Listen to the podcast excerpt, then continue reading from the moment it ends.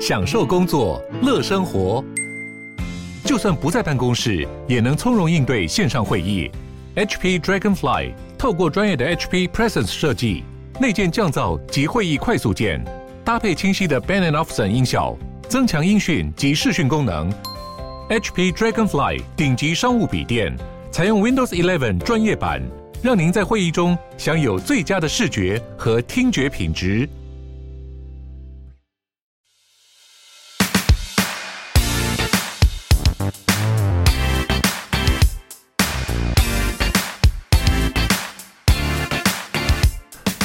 Hello，大家好，我是 Sean，际遇的共同创办人。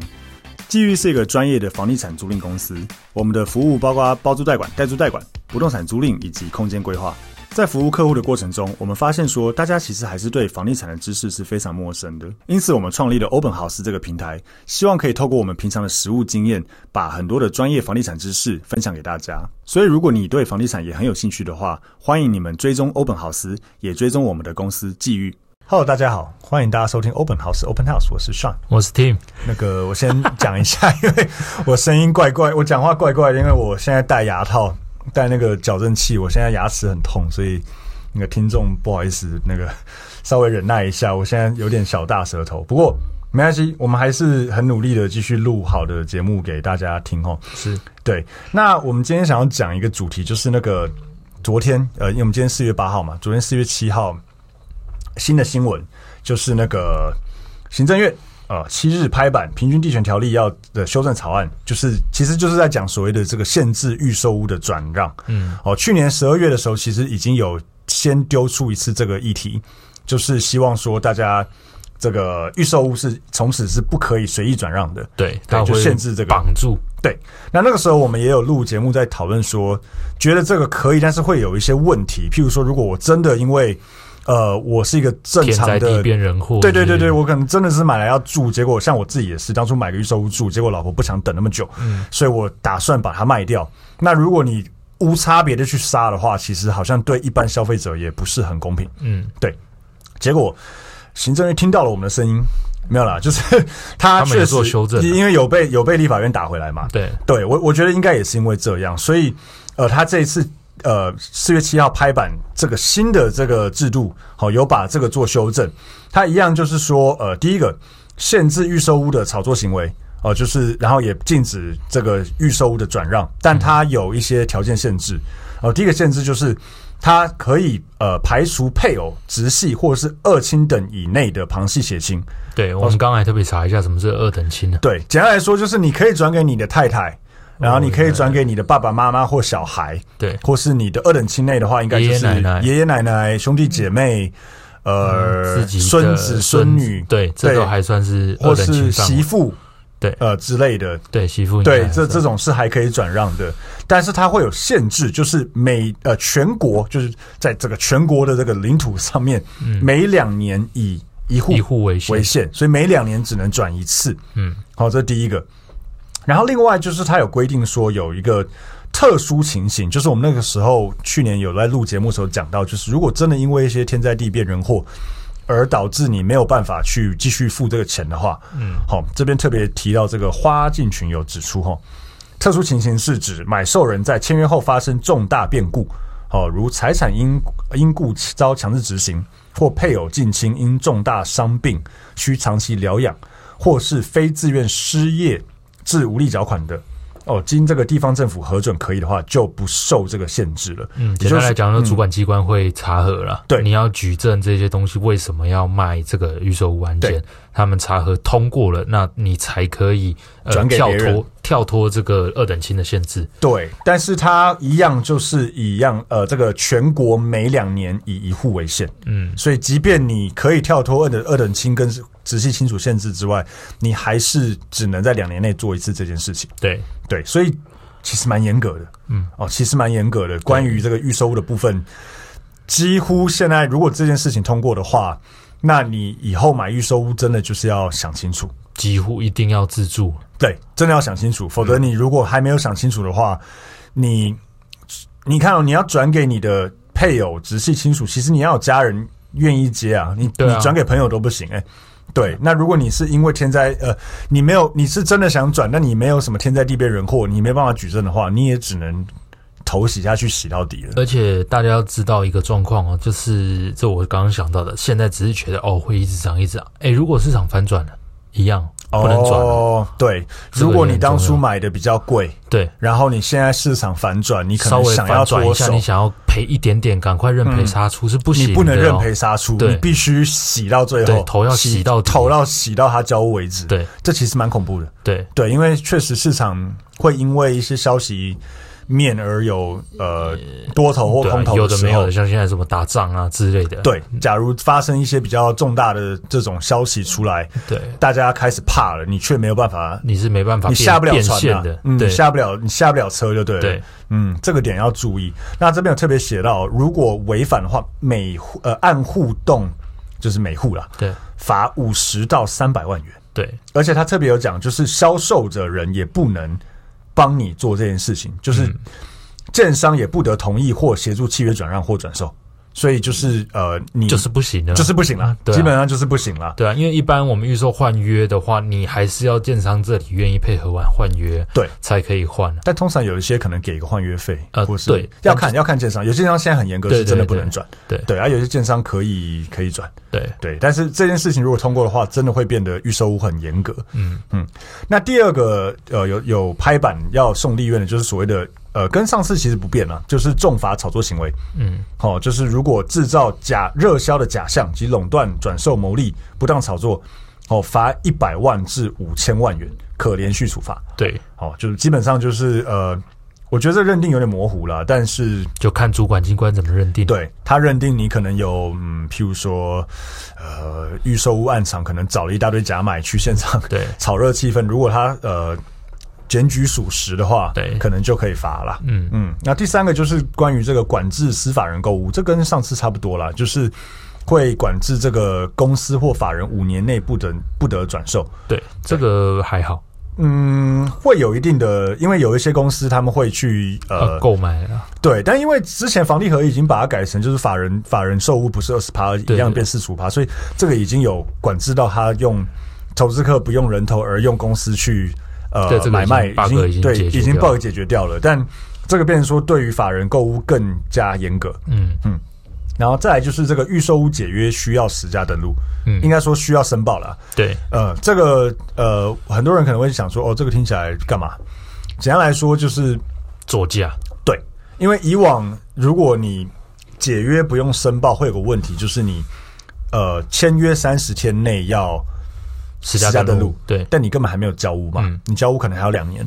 那你签约三十天内实价登录，你把价格垫高以后，你就说，哎，对不起，解约啦。对，对，因为解约与否是双方另双外方合议。意就好了。对，那你说解约，建商说有啊，我跟他收违约金啊，你也不知道真的还是假的。对啊而而而且他可能说啊，真的对方很可怜，所以我没有收他违约金。对，但这个钱就垫上去了，对这个价格就垫上去，所以他现在变成说，你解约也要申报，嗯就不能再有这种。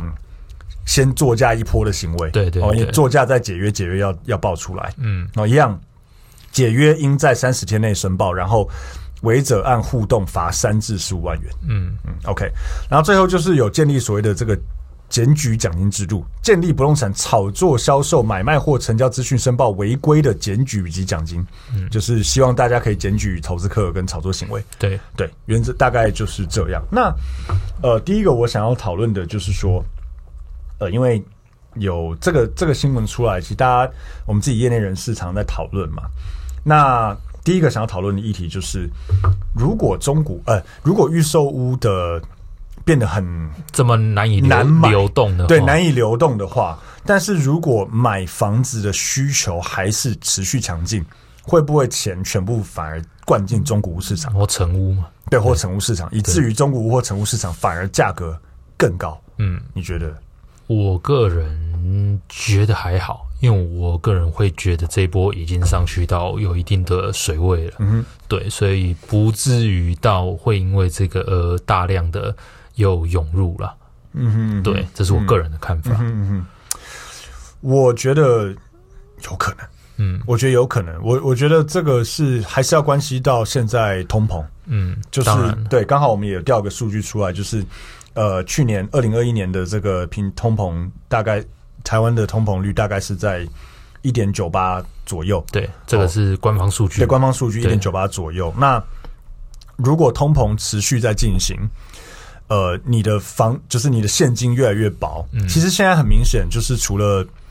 房子之外，像有跟我熟的人知道我喜欢手表嘛，嗯 就是我也会去看像劳力士那些，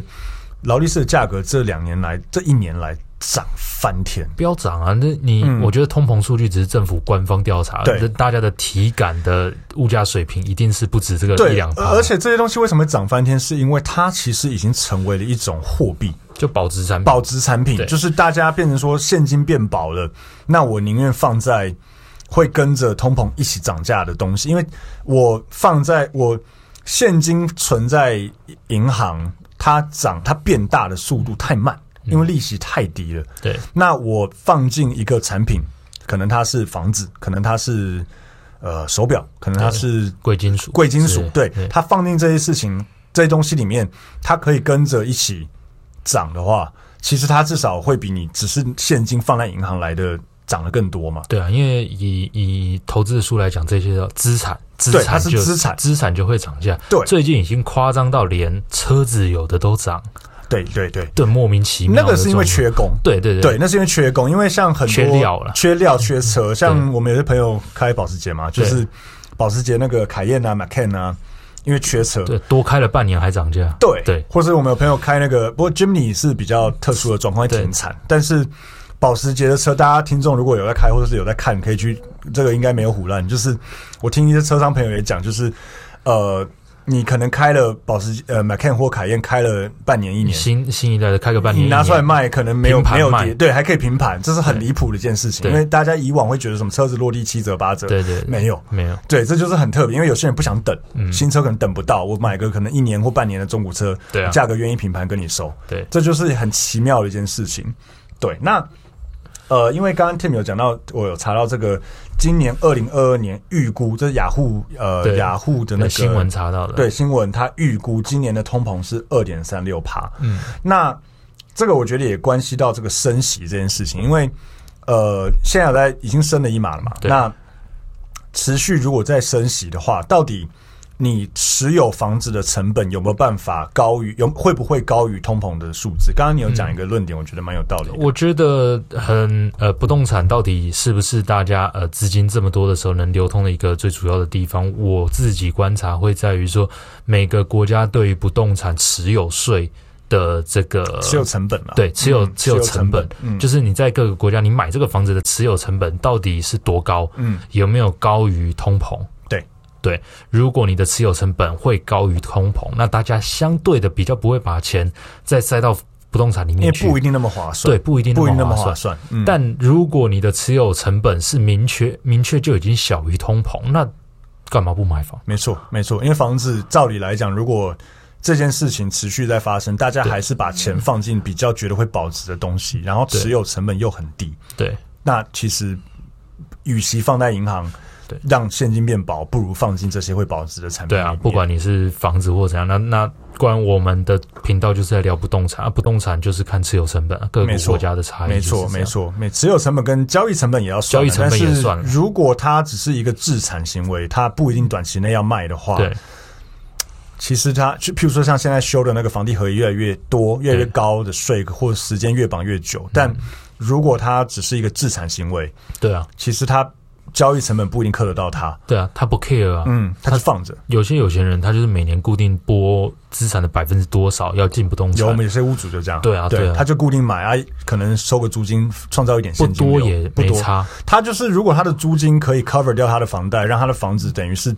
自己在自己在养自己，啊自己在养自己，他不用投入更多的成本进去。对，那他就只要期待这个资产会自己的慢慢越来越贵，越来越贵对，好，就是保值跟增值在那边。对那未来他真的需要钱的时候，至少他比如三千万，他本来是现金对，变薄了，可是他房子跟着一起跟着物起价涨一直起来了。啊对，那他钱有保障在那边。对啊，大家一定可以感觉到什么？几年前的房子才多少钱？你几年前假如三千万的房子，你放到现在三千万了不起变三千三百万，但十年前的房子，现在三千万的绝对是涨超过这个翻倍吧？十年前哦，翻倍了十年前是民国一零一年，对啊，对，这个不一定到，但我我那时候印象非常深刻，就是我帮一个屋主，我在一百零四年的时候帮他卖一个新入四段的房子，对我帮他卖一平一百零二还一百零三万，对他民国九十五年的时候也是跟我们买，跟我们公司买那时候的公司对买一平四十五，对啊，对，我听过大概十十五年前左右，嗯，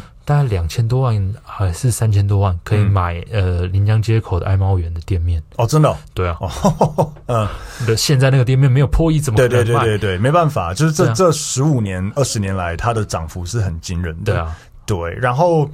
嗯，我我也想要稍微讨论一个议题，就是我之前有看到一些人在讲说，到底房子是不是资产？嗯，如果你是自住的话，我觉得是，我觉得是啊我，觉得是。呃，虽然虽然它是一个，照理来讲是一个你拿来住的一个东西，就它不是一个投资的标的，照理来讲，对，但是只要它能够保有它的价值，嗯，我觉得它就算是一个资产。对，对，就像我刚才讲的手表，手表是拿来看时间的。嗯可是如果它可以，它可以像保值，嗯对啊，劳力对士有些你现在买，你可能戴了五年、十年，然后你还翻倍卖，对那它就是资产啊。你对啊看了对啊时间，看了十年，然后还翻倍卖出去，其实很爽。对啊你等于持有成本几乎零，然后你有了有保养成本，但对你持有成本很低，然后你还戴了十年，还价格还变贵，对啊那是一件你等于是又用了它，又享有它的涨价，就跟房子一样。对，对，所以我觉得房子确实还是算是个资产了。嗯嗯，那这边我再提另外一个小小的议题，就是关于升息的部分。呃，有一些听众有在问说，到底升息的影响大不大？哦嗯我、这边有拉一个这个某上市中介公司的 的这个资料资料哈，就是以一千万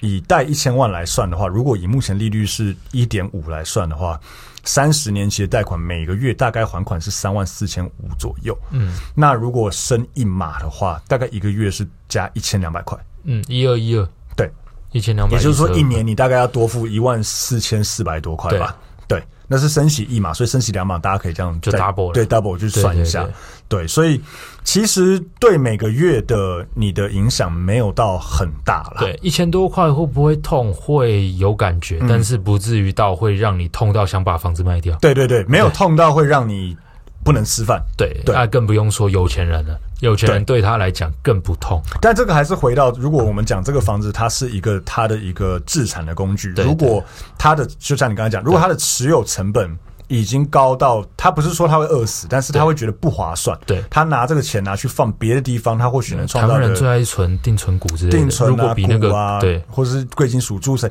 他如果放在别的地方，是可以创造更高的一个嗯。资本资本利得，对资本利得，或者他他的持有成本不要到那么高的话，对确实有可能，如果升息升到那个点，会让他们把钱抽出来是对有可能的啦。对，所以这个但我觉得可绝以对观不会察一是下。一码就发生的事情。啊，不会，不会，不会。对，嗯，那至于说未来会不会再升息，当然要看银行了。要现看在嗯就是热钱真的过多了，升息也是为了银行要把资金收拢啊。我觉得有可能还会再升，对，我觉得有可能再升个半码一码是，我们嗯是蛮合在理的。还在做买卖的时候，那个时候我们抓房贷都抓二点一趴，我抓两趴左右，对啊呃，如果条件好，大概一点八；对，嗯如果条件不好，或是如果频数比较小，可能抓二点二、二点三。对啊那个时候，但现在却是之前最低到一点三一，对一点五，所以真的已经有落差了。我昨天陪我一个朋友去买房子，那个时候跟他估可能一点五六，对啊，对，差不多就抓个一点六左右，嗯，差不多。所以，嗯，升息我觉得以现况，大家不用过分恐慌说，好像要付很多很多的多的这个利息钱出嗯来。但呃，如果真的再继续升，你们可以自己算一下，说对自己的影响会有多大，以及刚刚 Tim 讲的论点，就是如果持有成本嗯太高，过高于这个通膨的话，有可能资金会抽出来。对对，OK，好，那大概这个就总结今天我们讲的这个关于昨天拍板要送立院去审，去去看会不会过关的这个最新的打房动作，以及最近大家讲的升息跟通膨的议题。嗯那如果呃听众还有更多跟房地产有关的问题，或是觉得我们哪里有讲错，当然也欢迎我们呃欢迎来指正，或是在我们底下留言，然后给我们一些评论或鼓励。嗯，那也不好意思，希望这个未来可能两年多我讲话有可能都会是大这样舌头，对这样的状况，还是希望说大家可以体谅。那我们今天的 podcast 就到这边，谢谢大家，嗯拜拜拜拜